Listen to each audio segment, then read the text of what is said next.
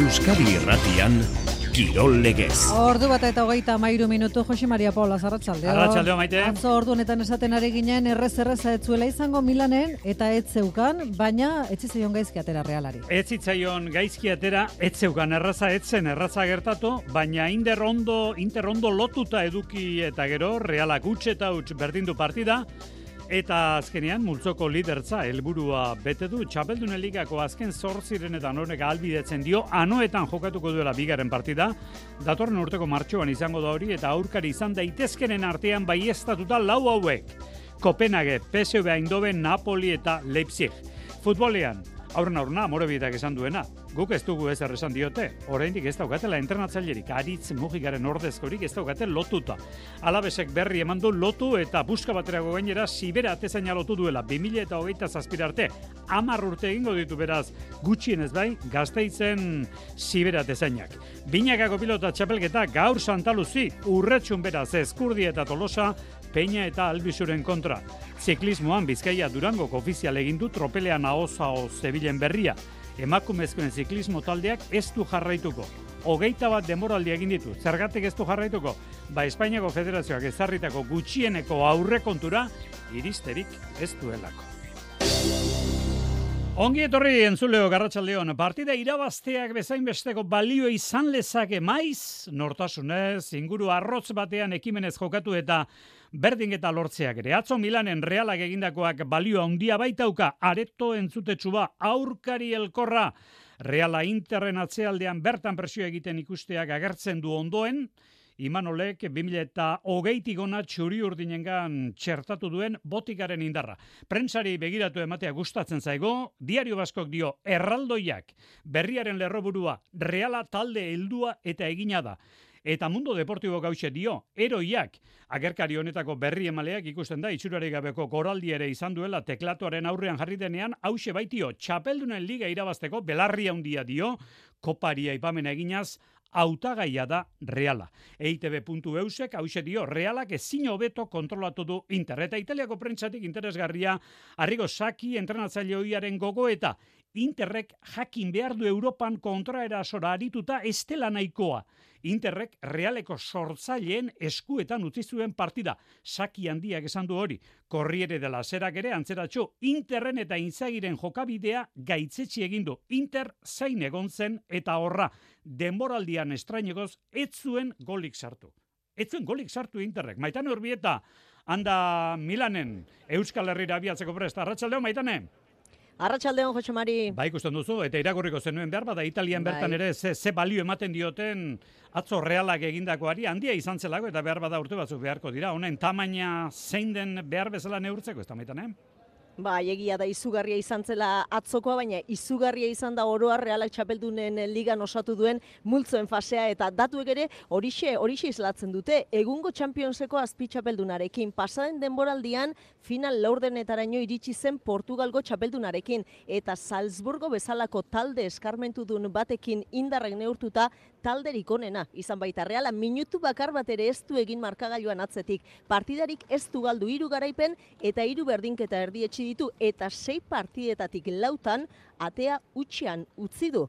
Aurka bi gol bakarrik jasota, multzo guztia kontuan hartuta Josemari, reala izan da gol gutxien jaso dituen taldea. Eta bilardunaldiren faltan lortu zuen final sortzirenetarako txartela eta atzo Giuseppe mehatzan lehen postua poltsikoratu zuen partida kontrolpean izan da. Aukerarik sortu beharrik ere ez zuen behar izan realak helburua lortzeko baloia goxatuz eta atzean sendo agertuz behartzuen puntua bilatu zuen historia egiten jarraitzeko eta egiari zor gaizki ohitzen ari gara, eh? Imanolen real honekin normaltzat hartzen ari gara ezoikoa dena eta horregatik uste du Mikel Oiartzabal kapitainak berak ere denborarekin emango diogula benetako balioa talde hau egiten ari denari. Nik uste antxe bertan ez digula balore ematen, azkenen normala da, gu faena sartuta gaude eta hor zaudenean gehiago nahi duzu, e, jarraitu nahi duzu, baina nik uste pixka foko atzera botatzen dugunean eta denpora pasatzen danean, ero urteak pasatzen dianean,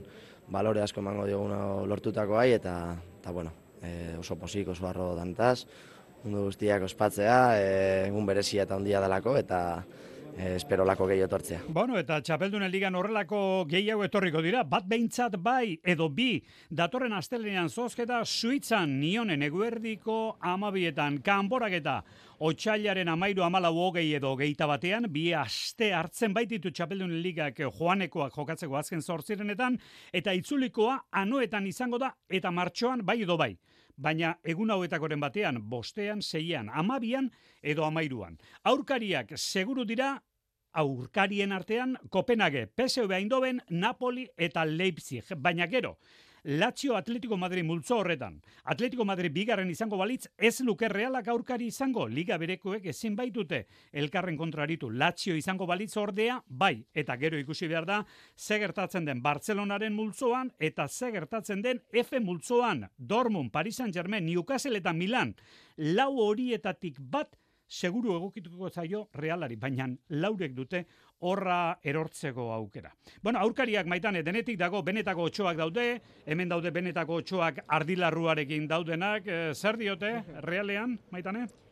Bueno, basekula ez dago jagiterik eh, Jose Mari Norden kontrariorik egokiena, kontrario xamurrik ez dago txapeldunen eh, ligan, baina zalantzarik ez dago ba multzoburu amaituta, ba kontrario gogor batzuk saiestuko dituela realak hala ere, txuri urdinak momentuz ez diote, eh? horri garrantzia handirik ematen, orain arteko ibilbide horria jarraitzea da plana, imanolek esaten duen moduan humiltasunez, baina ambizioarekin partidak datozen bezala hartu, eta parean edo norregonda ere, ba nortasunarekin jokatzea da helburua hori izan da, orain arte funtzionatu diona talde honi eta horrek eramandu arrakastara. Eta ziur gaude asteleneko zozketan barrealak osatu duen multzoan fase atarteko ba inork gutxik nahiko duela txuri urdinen kontra. Lehiatu realak egin du Europan, amasei talde onenen artean zailkatu da eta pres dago edonori aurre egiteko. Imanoli ez dioa xola momentuz behintzat noren aurka jokatu. Bueno, igual zaigu, e, igual zaigu, egin berduna atzo esan nuen, gu geuri egin, eta horreitikan pasagetikan pasagea lehen biziko bezala, horreitikan egin dugun olako e, fasea, e, pentsatu gabe e, luzera, baizik, eta partiduz, partiduz jun, eta hola ondo juntzaigu, e, bueno, eta esaten bezala. Oan petxua atera ez, baizik, eta, bueno, hankalurren euki, eta jarraitu lanian. Bueno, ba, bere aurkari izan ditzakenak, izan daitezkenak aipatu ditugu, aipa ditzagun baita ere, seguru, seguru, seguru, Bayer, Arsenal eta Manchester City horiek behintzat ez dituela aurkari izango. Zozketa datorren astelenean, aurreti ligako partida bat eh, bada, Aitor Zabaletari egin dioten omenaldia, datorren igandean eta aurren aurrena etxerako buelta eta pentsatzen dut, atxeden ordu batzu behintzat eh, jokalariek izango dituztela, ez da eh?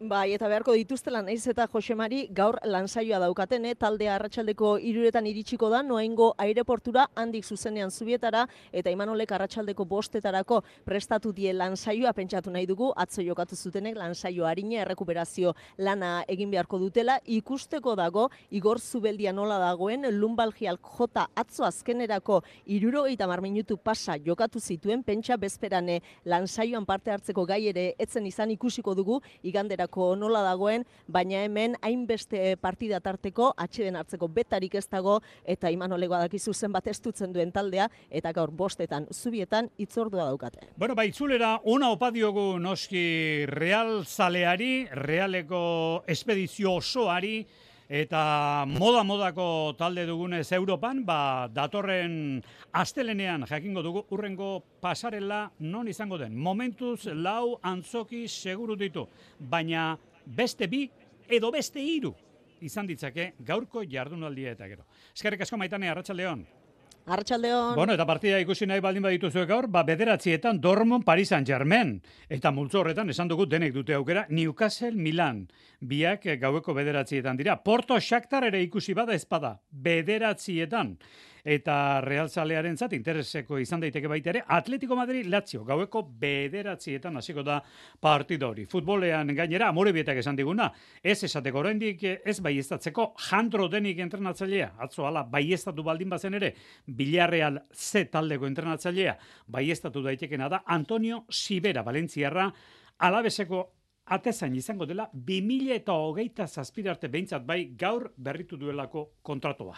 Arratxale gordo biak amazazpi minutu gutxi dira gaur Santa Luzi eguna lehen esaten zen Santa Luzi eguna motz eta gaua Luzia. Arriskua dago gaurko aldu ezkero txapelketa bakarren bati luzea gertatzekoa. Arritxo Iribar, Arratsaldeon. Baita zuri ere. Peña eta Albizu, Ezkurdia eta Tolosa, baina serie beko partida aurrena, ezta? Hori da, lehenengo bostetan hasiko da jaialdia, eta hortxe izango dira Zubizarreta eta Ugartemendia egiguren, eta eskuzaren aurka bi bikoteek, eh, bi orain arte jokatutako bina partiduak irabaziak dituzte, beraz, lidertza jokoan, eta euren arteko parekotasuna ere hautsi egingo da. Eta gauza bera gertatzen da lehen mailako partiduan. Hortxe izango dira Peña eta Albizu eta Ezkurdia eta Tolosa. Partida bana irabazia dute, hirugarren jardunaldiko azken partida da gaur jokatuko dutena eta bibikoten helburua alik eta azkarren hogeita biko kartoira ailegatzea, hori da helburua, baina Xabi Tolosak ez du uste partida asko luzatuko denik. Lurretxuko frontoiare lurren da asko ibiltzean frontoia eta eta bueno, ere frontoi exigentea ala esango nuke eta ikusita aurren ze pelotari dauden, ba, tanto bukatzeko ere erreztasun gehixo izango dutela iriz ez, eta bueno, partidu gorgorra de ez, ez espero. Ezkurdi aurrean bada, ez da oso askarra izan behar, peinak eta albizu nola jokatu nahiko duten esateko. Ezkurdia gainditu eta jokoa tolosari kargatu. Hau bizarri gabe onartu du horixe Jonander Peñak. Bueno, nik uste ba, guk saiatu behar deula ez, e, ba, bueno, atzen kargatu eta behintzat e, abiadurakin e, jolasten, ez? Ez, da, ez, ez daitezela ba, e, eroso egon, ez, jokun, ba, bueno, Josebak aldan e, gutxina sartze, sartzeko intentziokin, ze, ze bueno, sartzeanen ba, denan hasten du eta, eta bueno, hoi e, saiesten saiatuko gara. Dugun eguraldiarekin, ez da plantxarra, frontoiko babesan eta goxotasunean arratsaldea emateko. Gaurkoa, irugarren jardunaldiko partida da, laugarrena oi hartzunen jarriko da jokoan ostiralean, larun batean Bartzelonan.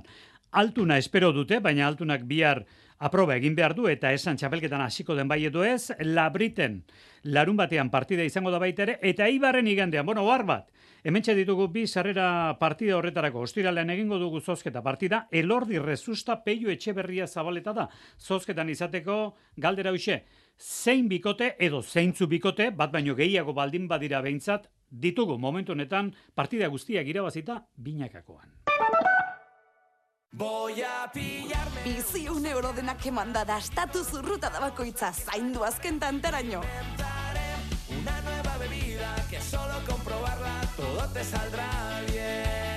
Lacturale eta edan bizitza. Abenduaren amabost eta maseian, tabakalerak ateak zabalduko ditu arteari eta sorkuntzari eskainitako txoko guztiak ezagutu ditzazun. Bisitatu artisten estudioak eta gozatu aukeran dituzun jarduerak, lantegiak eta erakusketak. Bisitarien eta sorkuntzaren arteko topaketa paregabea izango da. Zatoz tabakalerara!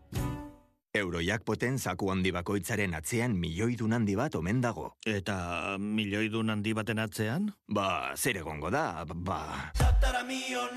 Orain Eurojackpot, onzeren Europa mailako megazozketa inoiz baino milioidunagoa da.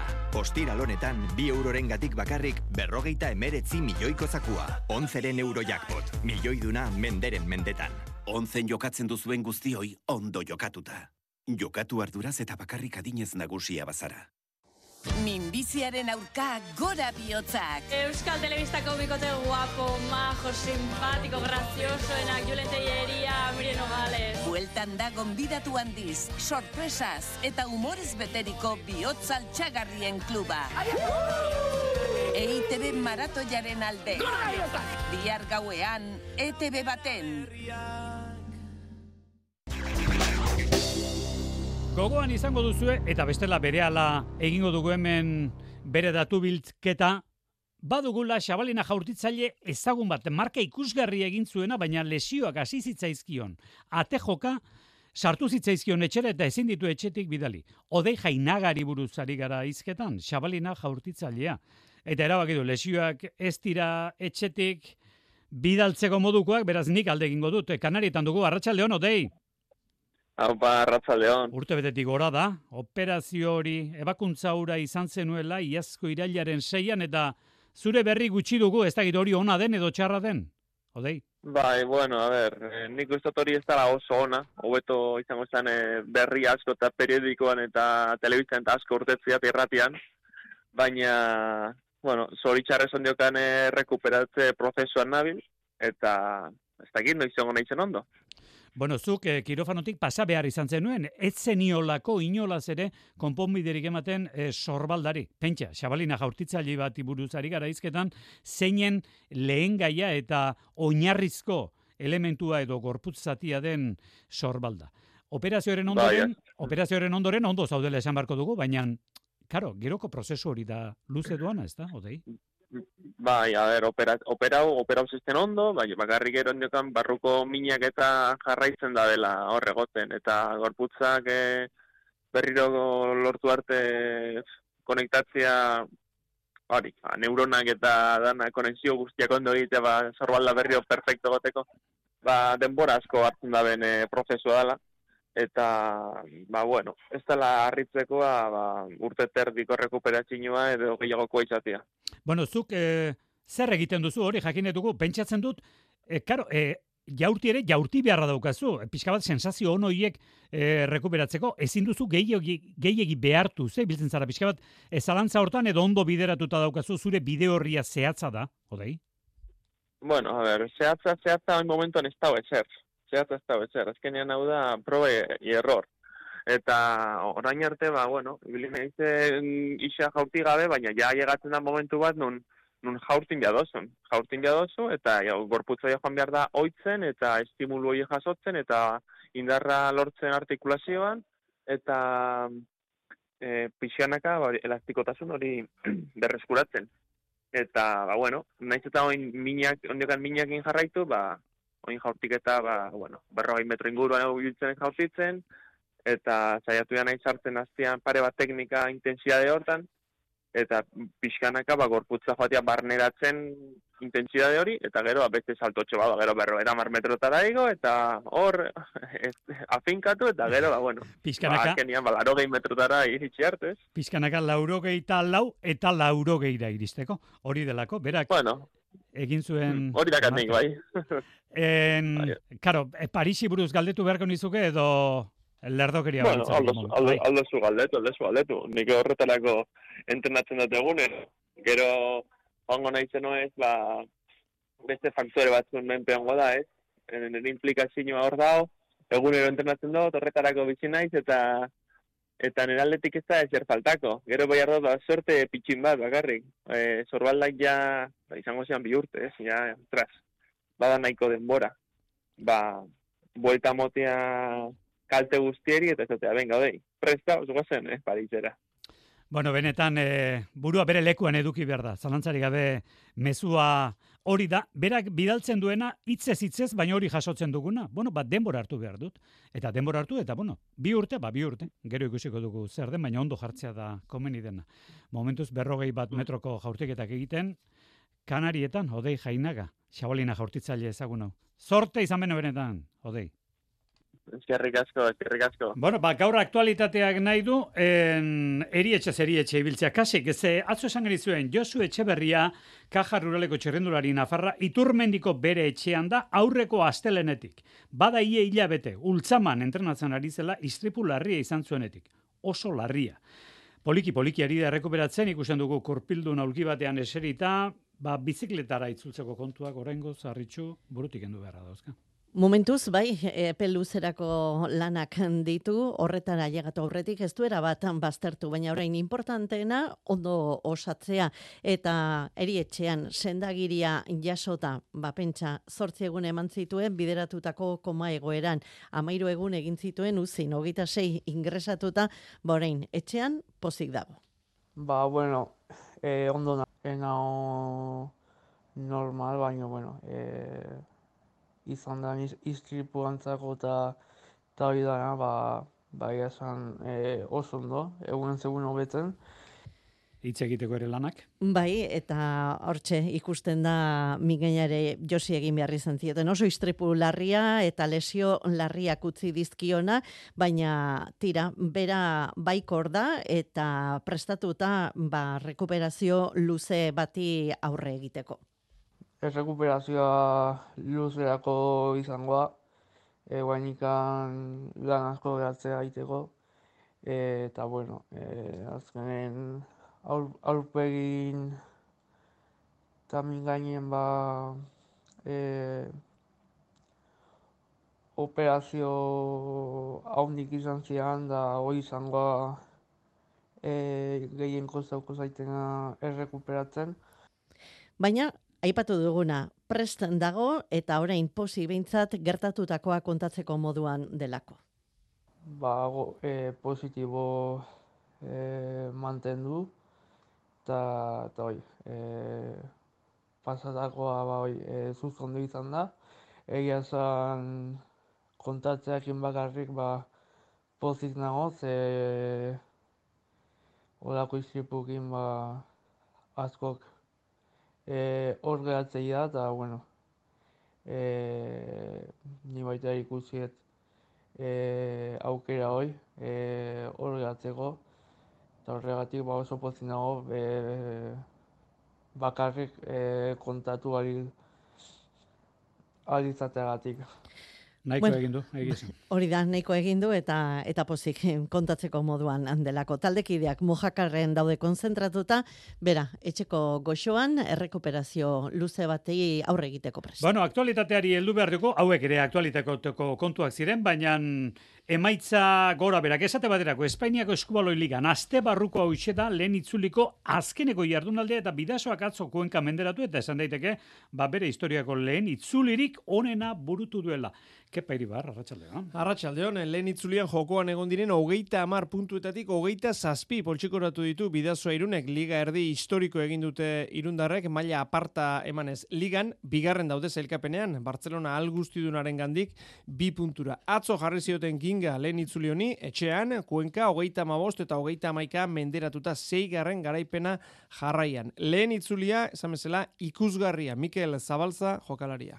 Egia esan e, taldiak indauen lehen guelta kristun izan da. E, nik uste ez espero ez, e, hogeita zazpi puntu lortzea, gainera horren pate bategi Barcelonaren kontra. Lehen guelta hau e, taldiana izan da para, para markar zaten den bezala, eta e, bueno, oso posidanak. Eta Mikel Zabalari galdetu dugu, zergaitik etorri da une honetan, zeintzuk dira gakoak? Nik uste izan garela ekipo oso solido bat e, demorali osoan ziar, eta, eta behar bada urten ba, ez genuen ez joe Europa jokatzen, ez? Ba, prestatzeko demora gehioki dugu, ez? Etorri diren jokalari berrixek be, ba, oitzeko demora gehioki dut, eta, eta bueno, ba, behar bada horregon da gakua, ez? E, Azti hamen jokatu bai, ba, burua fresko dago, ez? Motivazioa be, eta, eta bueno, ba, behar bada hor da gakua. Eta talde esnema mitan dagoen honetan, asteburuan Espainiako kopa dator, garaibateko asobal kopa, non eta irunen jokatuko dena asteburu hontan e, ba, ba oso politxa da, nontzat, ez, itxia jokatzea kopa bat, gainera bat aldia dauen momentua e, ikusita horreinek eta gehiago, eta, eta bueno, ikuste nahi disfrutu da momentua, eta eta asteburu ez gozatu. Itxia jokatzea besti plus bat ematen dizu, e, gainera guk badakigu hartalekune e, ba oso fuertia garela, eta, eta bueno, hori e, demostruen behar dugu e, aurrera, e, hartalekune gauz asko aldira, ez, eta hori gu oso ilusio handiak ingabez, ez, e, kopa, kopare bila juteko goguakin. Lehen itzuli ederra egiten ari den bestea elbetia naitasuna da eta gaur jokatuko du Liga Erdiko azken partida. Nabaren kantxan bederatzi terdietan e, aurkari ere ondo dabil, Segobiarrak e, amairu puntu dituzten, Nafarrek baino bi gutxiago, partida honi begira Aitor Garziaren baja dauka naitasunak, Josu Arzoz, eraman du Kike Dominguez entranatzaile gura ordezkatzeko, baita Xabi González ere esker egalerako. Eta eskubaloi kontuekin amaitzeko, munduko txapelketera ipatu behar dugu, final laurdenetako beste bi kanporak eta gaur, Suedia Alemania bat batetik eta Danimarka Montenegro bestetik. Atzo finalerdirako urratsa eman zutenak Frantzia eta Norvegia izan ziren. Esango bagenu ze kirolda kontratoa indarrean izan. Ura eteteko klausulo ordaindu eta beste batera joan. Ze kirolda. Futbol, esango genuke seguro esko, ezta? Bueno, ba, ziklismora zabaltzen ari ote den jakin nahi dugu kian uide zen kasua tarteko. Borarekin du kontratoa, baino jumborekin ari egiten sasoi berrirako lehen elkarretaratzea. Adibide soila baino gehiago ote da Xabier Usabiagaren iritzia. Kasu bakan batzu dira, baina izan dira iraganean, eta orain egia da zerbait indartzen ari direla, eta horregatik esaten dute batzuek, Patri Lefebre tarteko, ba, futbolean dagoen arautegia txirrendularitzaren indarren jarri beharko litzatekela. Izan ere, Kian uite broesen afera oso korapilotxu da, harimutura asko ditu, arrabotsa handia sortu du eta konponbidea soilik uzik emali ezaioke, edozein kontratori onaritzia ark eman behar dio. Eta men kontu da, Kian uite broese hogei usteko belgiak gazteak talde zara altu nahi duela, bora Hans Gorgeko ziklista da, eta kontratu du 2008 lauko abendur arte. Baina orain kontratu hori hautsi eta Jumbo Bismarekin sinatu du, edo sinatu nahi du lau urteko kontratua, bide bat esan ezagun gainera, atzo Jumbo Bismak asizuen konzentrazioan, handa bilila Kian uite elastiko beltz bat soinean duela hori bai. Txirrendularitzak arautegien arabera garbi dago ezin dela kontraturik gautzi. Bete egin behar da derrigor. Baldin eta hori bai, hiru aldeen arteko adostasunik ez baldin badago. Eta Primoz Roglicina da horren adibide apurretako bat. Jumborekin kontratu izanagatik, talderekin ados jarri eta boran korrituko du urren gurtetan, hori bai, ados jarriarren, iru milioi euroko e, tete klausula edo ordaindu behar izan dio Jumbori, baina adostuta beti ere. Eta badira beste adibide batzuk ere. Aurten bertan Arno Demarek grupa mautzi eta arkean amaitu denboraldia, kalen iguanek lotorekin kontratu izan arren jaikon izango du urren gurtean, eta bere garaian gogoan izango duzu, txirrenduraria gustoko zenuelako Rojan Denisek aldaketa berdintxu egin zuen, orain Rojan Denis aurten jada erretiratu da. Baina, Uite Brosen kasua desberdina da, ez baitago adostasunik. Bora ez dago ados txirrendulariek talde usterekin, eta utziko balu, milioi bat euro ordaindu beharko ditu, ala eskatzen dio behintzat. Eta txirrendulariek aldiz, inolako kalte ordainik gabe aldegin nahi du, eta horretarako beste afera bat baliatu nahi du, eta honek are gehiago korapiletzen du kontua. Espainiako bueltan, non zortzigarren egin zuen txirrendulari gazteak, bulina sufritu omen zuen taldeko txirrendulari eta zuzendari ingandik. Eta hori argudiatuz salaketare jarria du naiz eta borak horrelako hori ukatu egin duen. Gero afer honetan, Patrik Lefebrere sartu da, eta berak esan du, ziklismoak ere futbolanen antzeko legedia beharko lukeela kontratuetan. Alegia, udan edo neguan, txirrendulariek pitxatu alizateko etete klausulak baliatu beharko liratekela. Ala gutxienez, babesen bat izango luketelako inork taldea utziz gero. Berak badazpada, renko ebene polimentzat jarria dio, baina nago Josemari, neurri horrek berak, lehenaz gain talderik aberatxenen esku utziko lukelera bat merkatu eta tropela. Eta hori ez iruditzen oso albiste hona litzateke. Eta zalantzarik gabe, altxuenen eskulegoke, klausulak ere horiek ordaindu izango lituzketelako, biztan da.